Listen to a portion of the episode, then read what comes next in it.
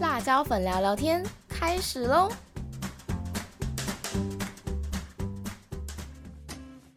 欢迎收听辣椒粉聊聊天，我是主持人辣椒粉，我是主持人拉拉。嘿，大家，Hello，我们又再一次见面啦。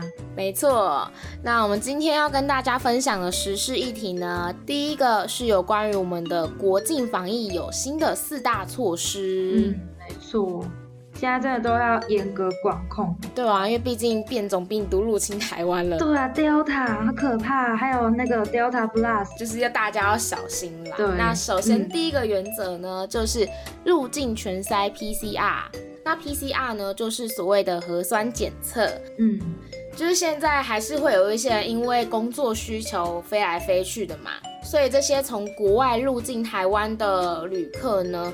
尤其是从具高风险的七个国家，包含巴西、印度、英国、秘鲁、以色列、印尼、孟加拉这些地方入境的旅客呢，都会在集中检疫所去进行筛检。那其他的入境者呢，则是在机场进行 PCR 筛检。那第二个原则呢，则是隔离检疫十四天，嗯，两个礼拜。对啊，因为像这一个部分，就是从高风险国家入境的旅客，除了他们需要到。集中检疫所进行筛检之外，他们安排隔离的地方呢，也是在集中检疫所那里，就是把他们跟其他国家入境的旅客要做分开。那其他入境的旅客呢，则是看是去防疫旅馆啊，或者是自费集中检疫所去做隔离。原来。那第三个呢，则是隔离者其中快筛，因为现在比较。不确定一点，蛮多案例都是比较不稳定的，所以就变成说，隔离时间到第十天到第十二天的时候，就会增加家用快筛一次，去确保那个风险。嗯，就是在算是再测一次，这样比较谨慎。嗯，对。那最后一个措施呢，就是期满的时候还是要再做一次 PCR 筛检，就是在你结束隔离之前，你必须要再做一次 PCR。哦，他总共要做三次耶，就是加快筛。嗯，对，就是要做三次去确保，是比较辛苦一点，这样比较麻烦，可是也比较保险啊。对对对，我觉得还蛮好的啦，至少比较安全感一点。对啊，其实他们自己本人放心，然后我们其他人民也放心，这样啊。没错。那紧接着下一个时事呢，就是瓦斯的部分。因为现在疫情的关系，不管是对我们国家还是对其他地方，很多都造成蛮多的经济冲击的。所以呢，中油这边为了要减轻民众的负担，所以他们宣布，从七月二号起，七月份家庭用的液化石油气，就是所谓的桶装瓦斯啦。还有工业用的丙烷、丁烷、混合丙丁烷及车用液化石油气价格都不会再做调整，就是暂时不会涨价啦。因为他们其实从二零二一年开始到现在啊，桶装瓦斯等等的都已经连续七次没有调涨。哇！连七栋的意思是吗？对啊，天哪！毕竟现在也是不好过，而且疫情其实持续蛮久的了，所以也没有办法，就是祈祷我们大家可以赶快一起度过这个难关。我真的觉得蛮感谢这些企业，就是像上次我们有提到台电，可能在六月份也是，就是那个。就是费那个电价没有提高，然后又加上这次的这个新闻，七月这个桶装瓦斯的价钱也没有提高，我觉得真的是对我们民生来讲，真的是一个，因为现在疫情期间我们大家经济状况其实都不是很好，然后其实他们有这样的一个措施出现，我觉得对我们是一个很棒，然后也很感谢他们这样，嗯，因为像前几天可能我就有家瓦斯没了。然后瓦工就帮他，就是我们家有有一桶，就是还没有用瓦斯，然后瓦工帮他载过去，然后我就听到瓦工跟我阿妈在对话，然后我阿妈就说什么一桶五百一什么的，我就哇，我现在就是其实因为平常我也不会叫瓦斯，所以我我也其实不知道那个价钱大概是会落在哪里，然后我就哦原来是五百一这样，也是不低，我觉得长久累积不低哦，就是领了两桶就已经一千多了，对啊。那再来呢，就是讲一下关于施打疫苗这部分。其实呢，呃，有很蛮多国家其实都会以奖励的方式去鼓励人民去施打疫苗，但是其实有少部分国家，它是会利用可能惩罚方式去让人民多施打疫苗。像是菲律宾的总统杜特地啊，他就说，就是你自己选打疫苗，或是我把你抓去关，这就是一个，所以你不想施打疫苗的人，你就要进监狱，哎，就是嗯，他们用的是这样子比较极端的方式，那其实人民就会害怕，然后进而去施打疫苗，但是其实这也就是这也涉及到人权的问题，嗯。就某一位人权律师呢，他在接受这个《纽约时报》的访问的时候，就有提出，其实菲律宾总统这样的做法其实是违法的，因为就算是紧急的事态，但是并没有一条法律是让总统可以因为这理由然后逮捕民众的，所以其实这还是会有一点小争议在啦。没错。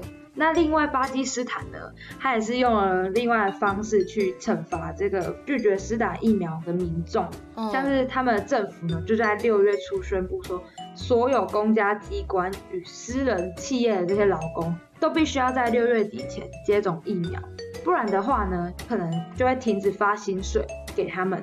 然后也会中断他们的手机的讯号，就手机会断讯。哇塞！对啊，我整个我整个看到这一段的时候，我觉得天哪，那不就是叫我去死的意思吗？因为你不发薪水给我，那我我要怎么我要怎么维生？对啊。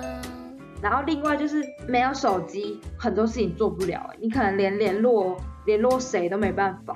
然后你就是可能工作上很多都没办法做。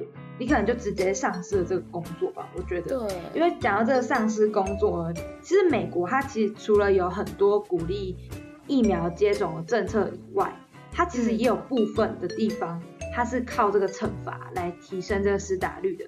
就像是在美国休斯顿的这个医疗院所，就有一百五十多位医疗人员，他因为拒绝接种新冠肺炎的这个疫苗，然后他就会自愿离职，然后或者是被解雇。所以因为这样的事情，就有蛮多医疗人员集体提出诉讼，这样。天哪！所以其实，对啊，这真的是因为这个疫苗事情，其实引发了蛮多的争议跟对跟事情来这样。其实他们的出发点都是好的，只是他们可能运用的手段比较会让某部分人难以接受。嗯，那纵观以上我们讲的，其实就是我个人觉得说，真的打疫苗是。利大于弊啊，就其实是保护自己，也是保护他人，嗯，然后也是可以，就是让我们更快去消灭这个病毒的方法之一。所以我觉得大家还是要自己去看一下，思考评估风险。对，有疫苗可以打的时候，我们就尽量可以把握，这样不要想太多。没错。好，那再来呢，想要跟大家提一下关于小孩子。停课不停学，待在家里的事，因为其实三级防疫警戒啊，到现在已经超过一个多月。对，那通常有部分的家长呢，其实就是在居家办公。那在居家办公的过程中，其实还要照顾到孩子的教育问题，然后接着又要暑假，对于这些家长其实是一个很崩溃的事情，因为其实他们就是整天都要宅在家里，跟孩子相处。现在大家在看新闻的时候，就有看到那种。就有些家长会拍出他们自己的画面，我就有看到有那种有爸爸妈妈可能在跟上司电话讲工作事情，那小孩子可能就过来，就是可能说爸爸我要上厕所啊，我要干嘛，然后扒着不放，这其实对于家长是一大挑战，耐心的挑战。对，没错，我觉得好佩服他们。那根据这个家福基金会的一份问卷调查，会发现，在疫情现况底下，亲子相处的时间平均每天增加大约七个小时。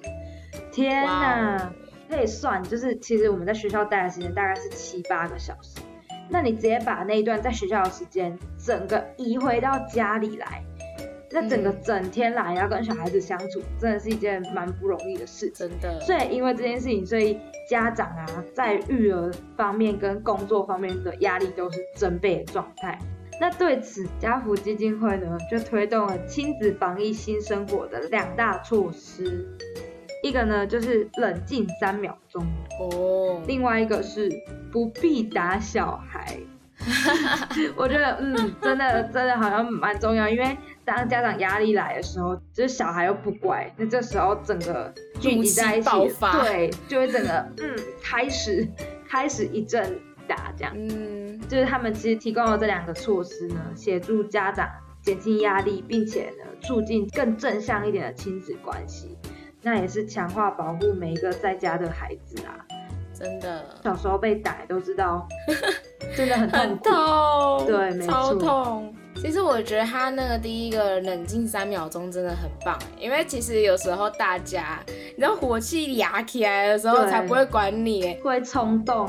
对啊，但如果你可以先停一下，冷静一下，所以你就觉得还可以解决，没事。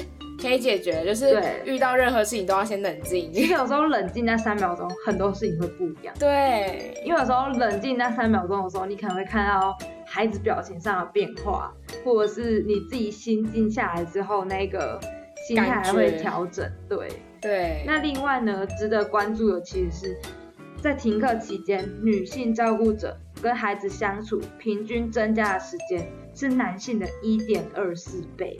所以在这当中，女性照顾者负面情绪与冲突增加的比率呢，也是比男性还要高的。这真的是一个，就可以大概想，因为像有些妈妈，她可能平常就是家庭主妇了，所以她她其实她平常有时候孩子去上学，她其实是就是可以做自己的事情的，对。但是孩子突然间把学校的生活整个移到家里来的时候，那整个。是完全不一样的事情。其实像拉拉我自己，我虽然不是什么为人父母嘛，但是我在，就是我，但我还是有弟弟哦。我那时候有表弟，因为我表弟其实他白天的时候他会在我们家，嗯，然后有时候看拉拉我在做自己的事情，可能我在处理一些工作上的事情，或者是学校课业上的事情，然后我弟有时候可能就会跑上来找我了，因为我可能不会关门，然后他就会跑上来找我，然后我是很乐意啊，他很可爱。但是有时候觉得很烦，因为当我在忙的时候，因为他上来的时候，他可能会吵着说要看卡通啊什么的，然后我就必须要应，我就必须要应付他，然后可能还要开个哆啦 A 梦给他看，所以我可能就是需要跟他在那边耗个几个小时，所以我觉得这些家长很不容易。因为其实我可能有时候被烦是几分钟，有可能也是一两个小时而已。但是这些家长是整天在家里，而且是 整个是超过七个小时的这个相处，所以我觉得太不容易了。我觉得这也算是考验他们亲子之间磨合的一个时间点吧。因为其实大部分大家都是。只有晚上才会在家里，然后，嗯，也是趁这个机会，家人可以好好互相了解一下。当然，我是指就是可能，呃，国高中以上那一种比较比较有办法这样，因为可能年龄再小一点，家长就变成说他们只能一直管着小孩的课业啊，还是干嘛干嘛的。但辣椒粉也是哎，就像那种可能原本是在外县市念书的大学生啊，其实像我自己以前。没有那么常回家的时候，会觉得哎，我跟我妈的关系很好，有一种距离的美感。对，距离感就是跟有些人会说远距离恋爱比较好那种感觉一样。对。然后当我回家之后，我跟我妈的冲突也是就越变越多，就是可能。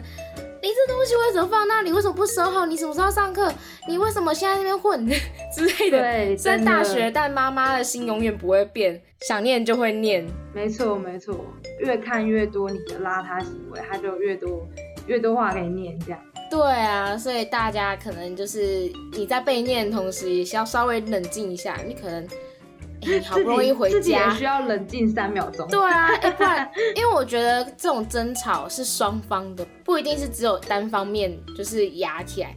因为如果你像是一个打人一个挨打的话，那是没有办法啊。但是如果是两个人都很硬的话，那那个争吵规模就不一样了，会更惨，很可怕。对啊，那下一个呢，就是有关于防疫健康。嗯，真的，现在在家里哦，我都随便乱吃哎。对啊，还日夜颠倒，吃超多东西的。真的，因为像辣椒粉会跟我妈起冲突的原因，就是因为我日常生活作息已经打乱了，就是四五点睡到中午啦，对啊，然后可能四五点才睡觉啊，四五点才睡，对。但辣椒粉相信绝对不只有我自己是这样，一定还蛮多听众朋友是跟辣椒粉一样，就想说。啊，反正现在都已经要放假啦，也等同放假，那个作息随便啦。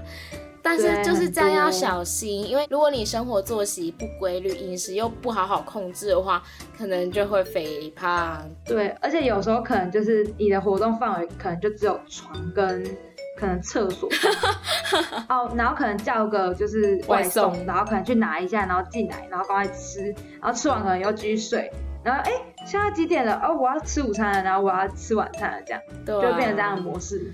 对，没错，所以呢，国建署就有提出一个宅而不胖饮食六原则，就是要避免大家在这段期间体重失控，或是因为肥胖而增加染疫后的重症风险。嗯，为了人民的健康着想。对，所以首先第一个原则呢，就是用餐时要先喝汤再吃菜。嗯，没错，在汤的部分呢，就是建议大家以清汤为主，避免去。喝一些有勾芡啊，或是浓汤之类的，对，那个都淀粉。对，而且你其实喝越多，对身体造成的负担就越大。对，而且其实我之前听啊，营养师其实说，你喝汤的时候，其实可以帮助你吸收，然后消化这样。嗯嗯。那另外一个呢，就是你在吃饭的那些菜里面，最好有一样是深绿色的蔬菜，嗯，帮助消化。而且你至少要吃超过半碗的蔬菜量，会比较好。嗯，其实我觉得，因为其实可能在防疫期间会比较少运动，比平常啊，比之前还要来的比较少，所以我们关于消化啊。代谢方面会变得差，嗯，所以其实多吃绿色蔬菜真的是有帮助啦。没错，就是趁这个时间点去建立大家吃蔬菜的好习惯。嗯，那第二个原则呢，就是菜肉相伴取代大肉块，因为其实应该有不少人都是跟辣椒粉一样很喜欢吃肉，然后可能就会造成饮食不均衡。哦，嗯，就只吃肉，然后其他都不吃。对对对，所以呢，火箭鼠这边就有建议大家说。平常在家里准备餐点啊，或者是在点外卖的时候，尽量可以选择番茄炒蛋啊，或者芥兰肉丝啊、豆干芹菜等等的菜色，就是你要避免只点肉这一项食物。对，单点就是不要太单一，而是要加一点蔬菜，然后一起，这样比较营养可以均衡。对啊，而且也比较爽口，不会那么腻。嗯，那第三个呢，就是善用低油的烹饪方法，因为其实烹饪的方式有很多。那哪些是低油的烹调方法呢？像是蒸、煮、烤、微波这些烹调的方式都是属于低油的。那透过这些方式去取代原本的油炸或是煎这些高热量的烹调方法。嗯，真的。其实我觉得这原则也蛮像是。变相的让你少吃高油炸。对啊，我觉得这其实是每一个人都要养成的一个饮食好习惯。嗯，而且其实，在在这个油方面的选择，也尽量要挑好一点的油，真的，这样吃进去对我们比较不会有负担。没错。那第四个原则呢，就是用蔬果去取代零食，因为平常我们除了正餐之外，偶尔会嘴馋嘛，比如说我们在看影集啊什么的，嗯，就会觉得说，哎，我好想要吃点什么，可能就会一直拿洋芋片之类来吃，对，超棒的，这个要小心，啦啦，就是因为，可是我真的觉得这一项原则四真有点困难呢。就我觉得，我有时候就觉得啊，看电影或者是看剧的时候，就应该要吃零食，嗯，应该要是洋芋片，应该要是爆米花。但是突然间要用蔬果来取代，好像有一点，嗯，不搭吗？我自己是觉得啦，当然有些人可能就是没有办法马上就取代。那这样子的话，就可以先看我们第五个原则，就是点心跟家人一起分享。我觉得算是限量吧，就不一定要跟家人分享，可是你就限制你自己。今天可以摄取的零食量不要太多。那他会说跟家人一起分享，是因为你一个人吃全部，那当然你摄取量最多都要回到你身上，负担负担实在太大。对，可是全部都进去自己的肚子。对，可是如果你是跟家人一起吃的话，这样好几个人随便拿一拿，那个零食就不见了，除非你开了超多包。有，我非常有感觉，因为在学校的时候可能一包零食全部都自己吃这样，嗯，可是回到家里的话，可能是一包零食，同样大小的零食哦，但是其实是跟很多人分。就是都是跟家人分，所以有时候可能自己吃不到几块就没了。对啊，可是我会觉得说，哎，其实对自己是蛮好的啦，这样其实才不会吃很多，而且你这样其实可以吃多样一点，因为你都是少量少量。嗯，我觉得最好还是小小心点啦。对啦，但也是不要太多量，可能一天一种，或者是啊，没有一个礼拜一种就好。哇哦，反正呢，就如果大家还没办法适应第四个原则的话，可以先试试看点心跟别人分享，或者限量这样子。那刚刚前面提到第四个原则，蔬果取代，就是你可以吃一些大番茄啊、苹果、香蕉等等。或者是我觉得你可以配麦片、优格麦片之类的。哦，对我很喜欢，就是因为有些麦片算是甜的吧，就也是有点类似零食的作用，但是当然也是小心足量摄取啦。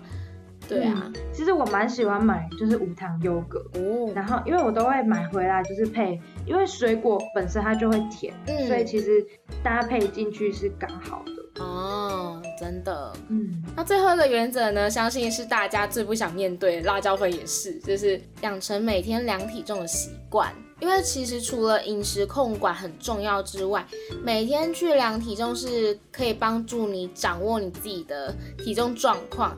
而且如果你一旦发现，哎，怎么又上升了，你就想说，会不会其实是我临时减量不够严格，所以就开始要克制了。对，不要不知道，然后就以为哦可能维持，然后就。不知道警醒的，然后一直吃下去。没错，那除此之外，也是建议大家维持良好运动习惯。其实不管是呃要维持健康，还是想要减肥的朋友，运动都是非常重要的。像现在在家，可能很多人就会做瑜伽，或是看减肥操，更甚者你可以去找一些线上的健身教练，因为其实。现在疫情期间，大家不太可能再去健身房了吧？就有点不安全。对啊，现在也没有营业了，你也你要去也没办法。对啊，所以呢，就有蛮多线上的健身教练有开课程，那他们的课程可能也会比原本的实体课程还要便宜许多。所以呢，辣椒粉就觉得大家也许可以去上网爬一些文啊，找一些资料，看有没有合适自己的，而且有健身教练盯着你，也比较不会。偷懒之类的，对，不会松懈，没错。好了，那今天的时事放大镜呢，就为大家整理到这里。好，那接下来就是我们的下一个部分，今日聊什么？不知道大家还有没有印象？我们之前啊做过一集的主题是关于低潮期。那如果还有听众朋友没有听的，就赶快点我们的第三集听起来，听起来，听起来。对，那也欢迎啊，可以追踪我们的 IG，在资讯栏里面都可以看到。那在我们那一集里面呢，辣椒粉跟拉拉就有跟大家分享到，我们自己是如何去摆脱低潮期的这个方法。嗯，那但有时候其实我们也不是说陷入低潮啦，而是就只是觉得。就偶尔会觉得说，哎，生活好像有点疲惫，嗯，所以这一次呢，我们想要分享的是，在我们生活中感到无力的时候啊，我们会拿出来看，然后会反复的激励自己，然后很喜欢的一些偶像的金句语录。对。不过在我们开始分享之前，先来欢迎我们今天的来宾小波。Hello，大家好，我是小波。耶，欢迎小波！嗨，小波！感谢，就是他再次来上我们的节目。没错。好，那我们今天自己呢，会各自的分享五句我们自己很喜欢，然后在生活中对我们很有帮助的这些偶像的金句。这样。那有些人可能会想说，哎，为什么我们其他人不讲？偏偏要分享有关于偶像的金句，那其实，在日常生活中啊，因为每个人的舒压放松管道其实都不太一样。那像辣椒粉跟小波，可能就是追星的偶像；那像拉拉，可能就是有其他喜欢的偶像，但不一定是在舞台上发光发热的那一种，就是有点不一样的类型。但对我们来说，都算是会去追寻他们的目光的那一种，所以我们可能会比较。关注一点，也比较会把他们的东西放在我们的日常生活里面去，一直陪伴着我们。所以有时候我们在日常生活中第一个厌倦的时候，会哎，就是先找一下自己喜欢的那些人事物去放松一下，才会有这些今天要分享的金句产生。那大概简单解释一下，大家可能会有疑惑之后呢，那就请我们小波先来分享他的偶像金句吧。好，我要分享的是。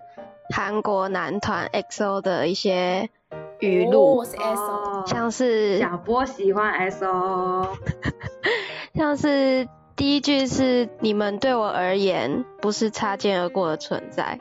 哦，为什么你会喜欢这一句啊？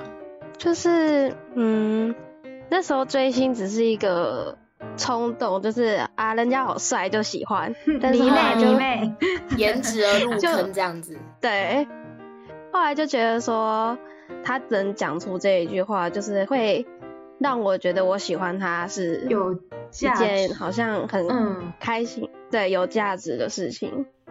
因为在他们心目中跟在我们心目中的那个地位好像是差不多的。嗯，对，其实就感觉得出来，他们其实很看重每一位粉丝。如果我是粉丝的话，我听到这句话我可能会落泪，就会觉得很感动。嗯，我觉得。那你的第二句呢？我第二句跟第一句也很类似，因为有你们，我们一点都不觉得累，觉得很幸福。哇。天呐！那你是在什么样的状况下会想要就是翻这句话出来看，或是听到这句话？就有时候因为国中喜欢那些迷妹啊，都会有点放弃课业被家长骂的那种，嗯，时候对，然后嗯，就是在家长骂我们的同时，就会想说，我喜欢他到底是为了什么？是心心灵上的寄托呢，还是疯狂的追求？然后不顾课业什么的，然后看到这句话就觉得说，就是追求一个心灵的寄托就好了。哦，就是你想要理清追星的意义是什么？对，嗯，其实我觉得这句话感觉有那种两面那种感觉。其实就对他们来讲可以，然后对粉丝来讲其实也是可以。因为像是你在讲，就是有时候可能有点荒废课业，然后而且其实老实讲了，我们课业真的也蛮重。对。所以其实有时候会觉得，在自己可能因为课业很低潮或者是很闷的状况底下，然后自己还会因为这一句吧，只是因为有他们，因为有你们，所以就是可能我现在的这些课业劳累都不觉得累，而是一种很幸福，就是有他们的陪伴那种感觉。拉拉，我觉得啦，对，就是你累的时候还可以去找他们的东西来看一下，平复一下的感觉。对，那真的是一个无时无刻陪伴。嗯，可能你有个朋友也没办法一直。他们可能不会出现在荧幕上陪伴你，让你追梦这样子。对对对。那小波，你的第三句是什么？第三句是因为有梦在，我没有放弃，就是让我对，会让我想要去追寻我的梦想，在追星的同时也追寻我的梦想，算是他们成为你的榜样的概念是吗？对，我可以理解，因为其实有时候我们追星啊，有些人可能真的是因为颜值入坑。可是你知道，一开始虽然你可能是因为他的脸蛋长得很帅气、很漂亮，但久了之后你还会一直喜欢他，那可能就不一定是因为他的脸蛋，可能是因为他的才华、他的个性，对，甚至是他做的对内涵一些事情，让你觉得，哎，这个人是我可以学习的一个榜样，所以我就会一直觉得，哦，这个人。可以让我一直喜欢下去的感觉。嗯，而且我觉得以韩团就是这些偶像来讲，他们其实都要经过很漫长的这些训练啊，然后对练习是，对啊，其实他们其实也是受过蛮多的，算是不像我们平常可以这么轻松。对对对。所以他们其实为他们梦，其实是一个就是很坚持的。就是感觉这也是鼓舞，蛮鼓舞我们的句子。应该说，他们为了做这件事情，他们要摒弃的东西太多，可能是家人，嗯，然后跟学校朋友相处的时间，还有一些吃喝玩乐啊。因为他像我之前有看过一些资料，就是说他们其实，在练习生时期，基本上很难用手机，甚至你刚出道的时候，你完全不能有手机，是你到了一定的知名度。然后公司才会让你可以用你自己的手机去 po 文还是干嘛之类的，就还蛮艰辛的啦，可以理解。其实他们光鲜亮丽的现在，那但是其实经过蛮多历练的。没错。那小波，你的第四句是什么？比起获得，给予更幸福。啊，我也很喜欢这句话。对耶。有些人可能会觉得施比受更有福，就是这句话。这句话涵盖，对对，就是这句话。那小波，你为什么很喜欢这句话？就是像就是在家里，不是都是爸妈会给我们一堆我们想要的东西嘛？但是当我真正有能力可以去给其他更需要帮助的人的时候，我会觉得我心里是有成就感，或是一些诶富足的，对。就是会觉得我自己好像也是一个可以对社会有有所贡献的人，有价值的人了之类的，对吗？对。嗯。那其实对同学可能也要秉持这句话，就是可能要给予同学很多啊零食啦、饼干。是这样，这 是我歪楼的部分。呜呜呜！刚刚周粉自己听到这句话会觉得很喜欢的原因，是因为就跟小波的很像。当你到了一个成长到一个阶段，你有能力的时候，你会突然觉得，哎，我好像长大了，我成为了我想要成为那个样子了的感觉。而且有时候，嗯，你一味的获得，你可能会突然觉得，为什么我觉得我好像什么都需要别人帮我的感觉，好像没有办法带给别人什么。可是当你到了那个阶段的时候，你就突然理解这句话，觉得哎，好像真的是那句话讲那样。对对，其实给予就会得到自己很多，我觉得内心的幸福跟愉快吧。我觉得那是很难用用言语去形容的。嗯，那小波的第五句。到此为止，流过的汗和泪水不会背叛我们。哦，真的，对，就像我们刚刚前面有提到的，对，他们真的就是为了要在舞台上这样发光发热，其实真的流过了很多汗跟泪水。嗯，对吧？那其实我觉得粉丝其实也都一一看在眼里。嗯，那小波你在什么时候会想要看这句话，翻这句话出来？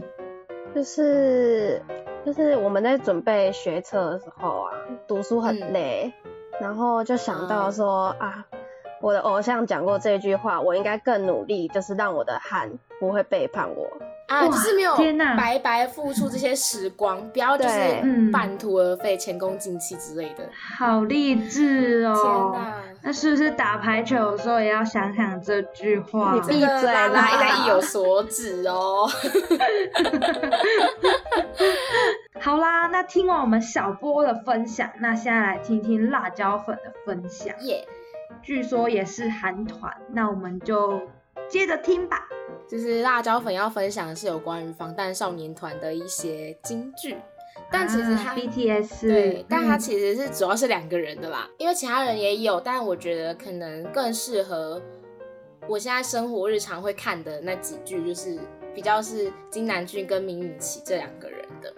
那首先我要分享的第一句呢，就是明允琪的，无法挽回的话就继续前进，错误什么的都会过去，Never mind，就算不容易也要铭记在心。其实这段话是歌词啊，所以比较长，对啊。但是我觉得我很喜欢这一段歌词，是因为有时候我们可能不小心犯了错，然后我们就会记住，哎，我昨天就是怎么就是不小心没有。会纠结，对对对，会纠结。可是如果你一直纠结下去的话，你就会就自己卡在那个地方，没有办法继续往前去努力啊、进步什么的。所以这句话对我来说，就是他会告诉我，这些错误即使发生，但都会过去，因为你时间都会一直往前走，不会停留在那个时刻让你去挽回。所以 never mind 是没有关系，没什么。嗯，其实你很难不去在意过去发生那些错误，你要铭记在心，这些东西都会过去的。所以我觉得还蛮喜欢这句话。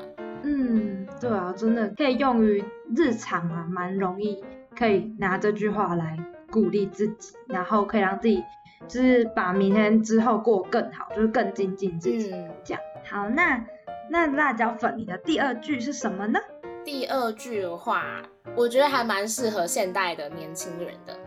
就是以前大家都会说，呃，人一定要有梦想，什么什么之类的。哦，对，就可能作文就会，你的梦想是什么就要写呢。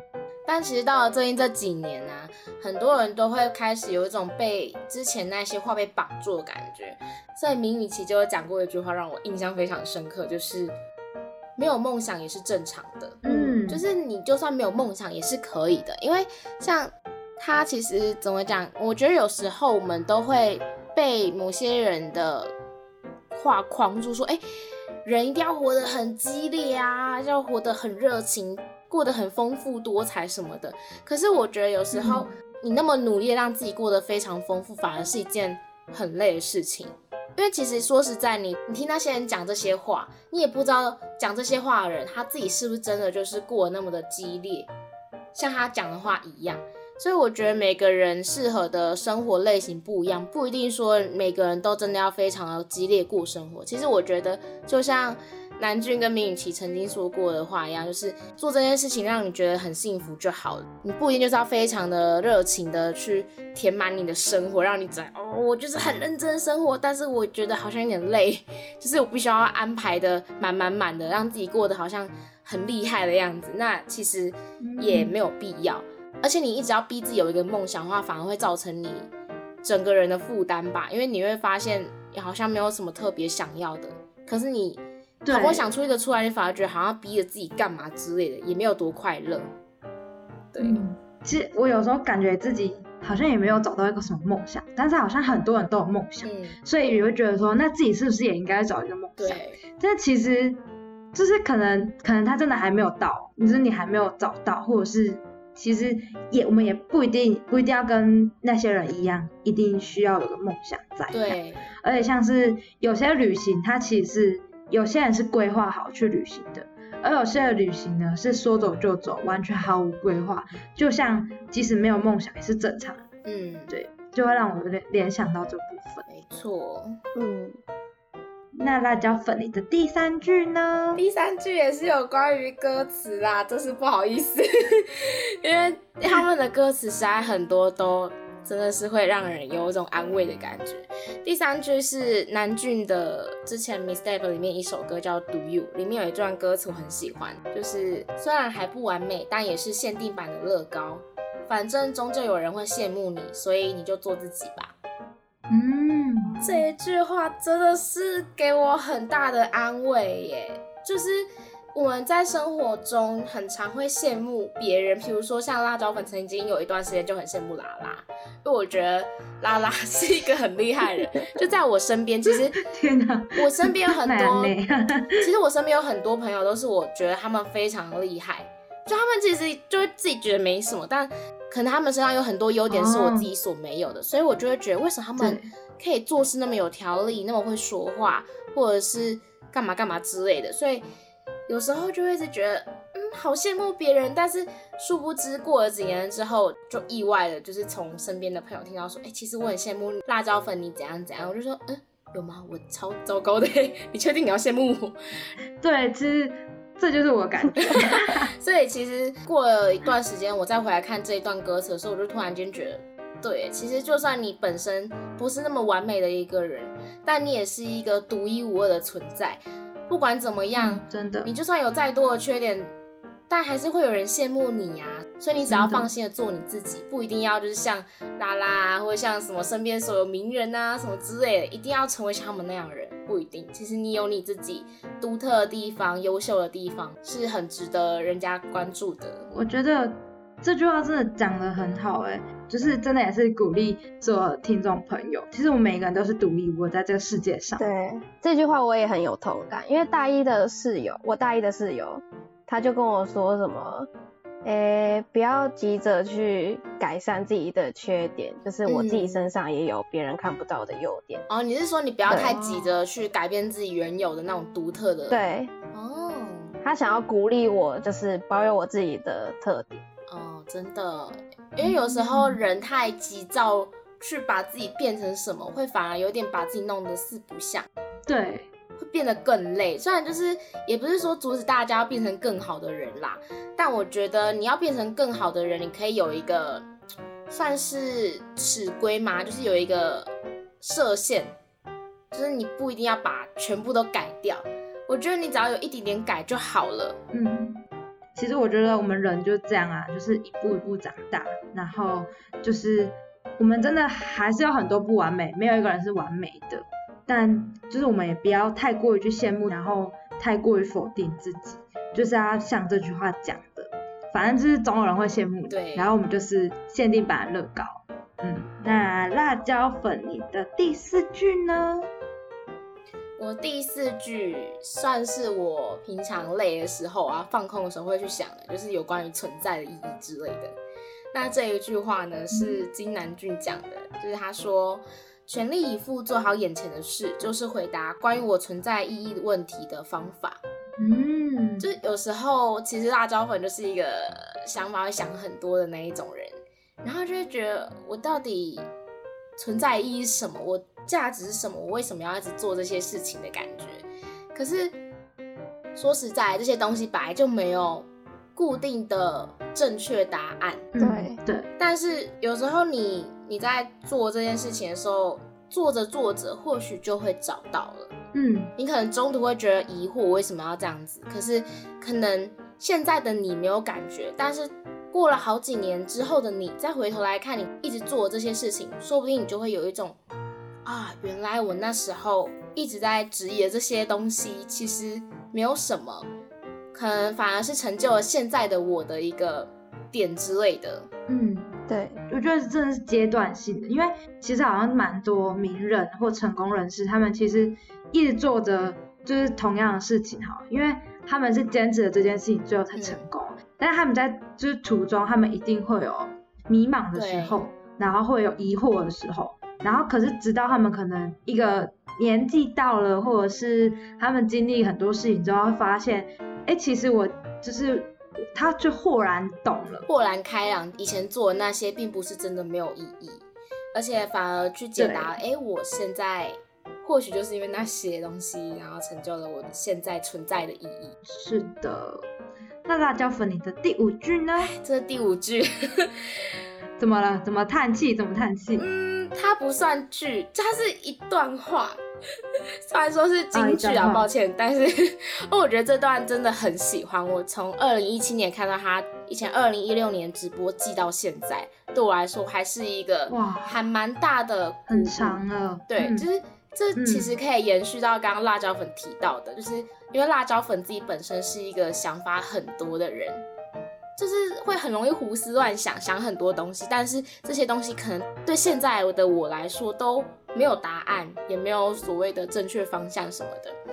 那这是金南俊在二零一六年的直播，他上面有讲说，呃，有些人可能就是想法很多很杂乱，就像一棵树一样，那树就会长很多树枝，长了很多树枝的人呢，其实就是一直想要表达自己的人。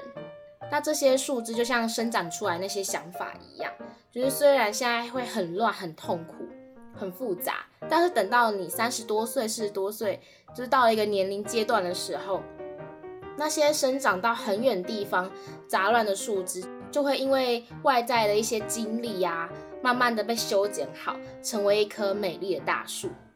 嗯，他这一段话其实他以前的一位老师跟他说的，然后他觉得。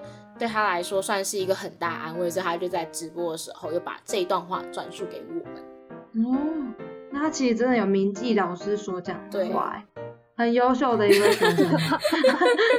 因为我觉得他这个也算是阶段性的，因为我们年轻的时候可能就有很多想法，想要去冲撞，去做很多我们觉得哎很棒的事情，但可能到了一个阶段，你的年龄、你的经历会帮你把这些东西过滤掉。虽然在过滤那些想法的时候很痛苦，但是当你那些象征想法的树枝被剪完之后，你就会突然间发现，哎，这是只属于你自己的独特形状。呃，我觉得也算是一个人长到一个年龄的时候，他所有经历过的事情、得到的知识都会内化成自己的东西，就很像是他所谓的长成一棵美丽的参天大树。嗯，就是有被修剪过啊，就是。年轻的我们就是可能真的是比较冲动，然后很多事情就是都想去做。但是当我们年纪比较长了以后吧，未来就是可能真的经历过很多事情之后，就像刚刚辣椒粉讲，内化，然后内化成我们心灵里的一个一样很重要的宝藏吧，然后慢慢成为那一个独特的我们。嗯，所以这段话其实真的对辣椒粉这个很长。想对有的没的人来说，是一个算是蛮蛮受用的话啦。其实你你这样现在乱想一些，对啊，你现在很痛苦，可是其实你过了那个阶段，说不定你就会可以理解，然后也不会那么，也不会像现在那么的混乱了。嗯，没错。好，感谢小波跟辣椒粉两位这么精彩的分享，拉拉我在一旁真的是，我觉得收获蛮多，真的，真的是。其实有时候一般都看了很多迷妹在追的这些明星，嗯，但其实有时候其实也不懂。其实有时候之前在听辣椒粉可能会跟我分享一些，他可能会看他的偶像们，然后的 MV 看到哭啊，或者是感动，然后我觉得哦，其实他们真的就是非常的发光发热，然后非常的有价，我觉得追他们非常有价值，然后也可以让我们都可以变得更好，然后也可以陪伴我们走过任何我们可能比较沮丧、比较悲伤，然后不管是我们的快乐，然后难过，他们都陪伴着我们，所以真的是一件很好事情。反正因为我自己有时候啊，因为我一开始其实我不哈韩的。我真的一开始完全没有在追星的，我很晚才开始追星。我不知道小波你是什么时候追星的？我是国中的时候，国中，大部分都是国国高中，我好像是高一吧，高一开始追。然后我就是，其实我一开始真的不能理解为什么大家就啊，BTS 啊，GOT7 啊，EXO 什么，你知道那时候我真的不解。但是等到你真的自己可能入坑之后，去慢慢挖掘那些东西。然后你就会发现，其实虽然有些人会觉得你为什么要把很多东西寄托在 idol 上面，但其实这真的都是有原因的。嗯，所以不管你的偶像可能是追星的，也有可能是一本书的作者都好，就是那个偶像如果可以给你带来力量的话，我觉得都是值得你去喜欢的。嗯，真的是这样那最后拉拉呢，想要用一句话送给所有的朋友。嗯，这句话是这么讲。只要是自己喜欢的事，就没有所谓的浪不浪费。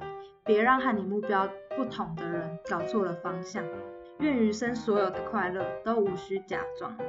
谢拉拉觉得这一句话真的可以纵观刚刚小波跟辣椒粉所跟我们分享的他们偶像的这些金句。我觉得其实你看每一个人都有自己喜欢的事，自己喜欢的偶像。那其实就像刚刚辣椒粉讲，他们其实如果可以陪伴我们，然后可以给我们正向的能量的话，其实就没有所谓浪不浪费。因为其实，在很多人眼里会觉得说，啊，就只是人，为什么你们要追成这样？所以其实我觉得，真的不要让那些跟你目标不同的人去搞错你的方向。那也希望我们大家都可以不要因为别人影响到自己，然后到最后自己都不认得。就是拉拉希望每一个人都可以好好的做自己。好，那我们的听众朋友，如果你们有自己偶像的金句呢，也欢迎到我们的 IG 跟我们分享。那我们可能我们会找一集哦，就是收集大家的偶像金句，然后提出来分享这样。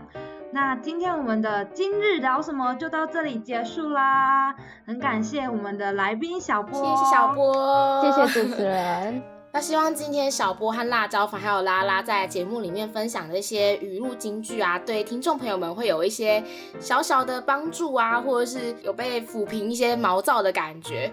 那我们就下次有机会再见喽，拜拜。